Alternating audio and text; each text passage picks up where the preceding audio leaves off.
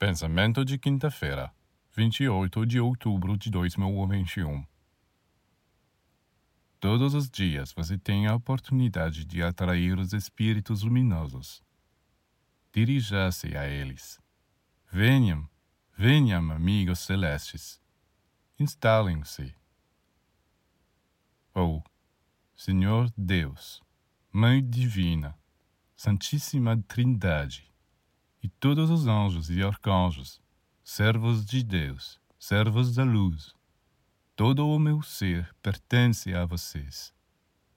Disponham de mim para a glória de Deus, para seu reino e sua justiça na terra.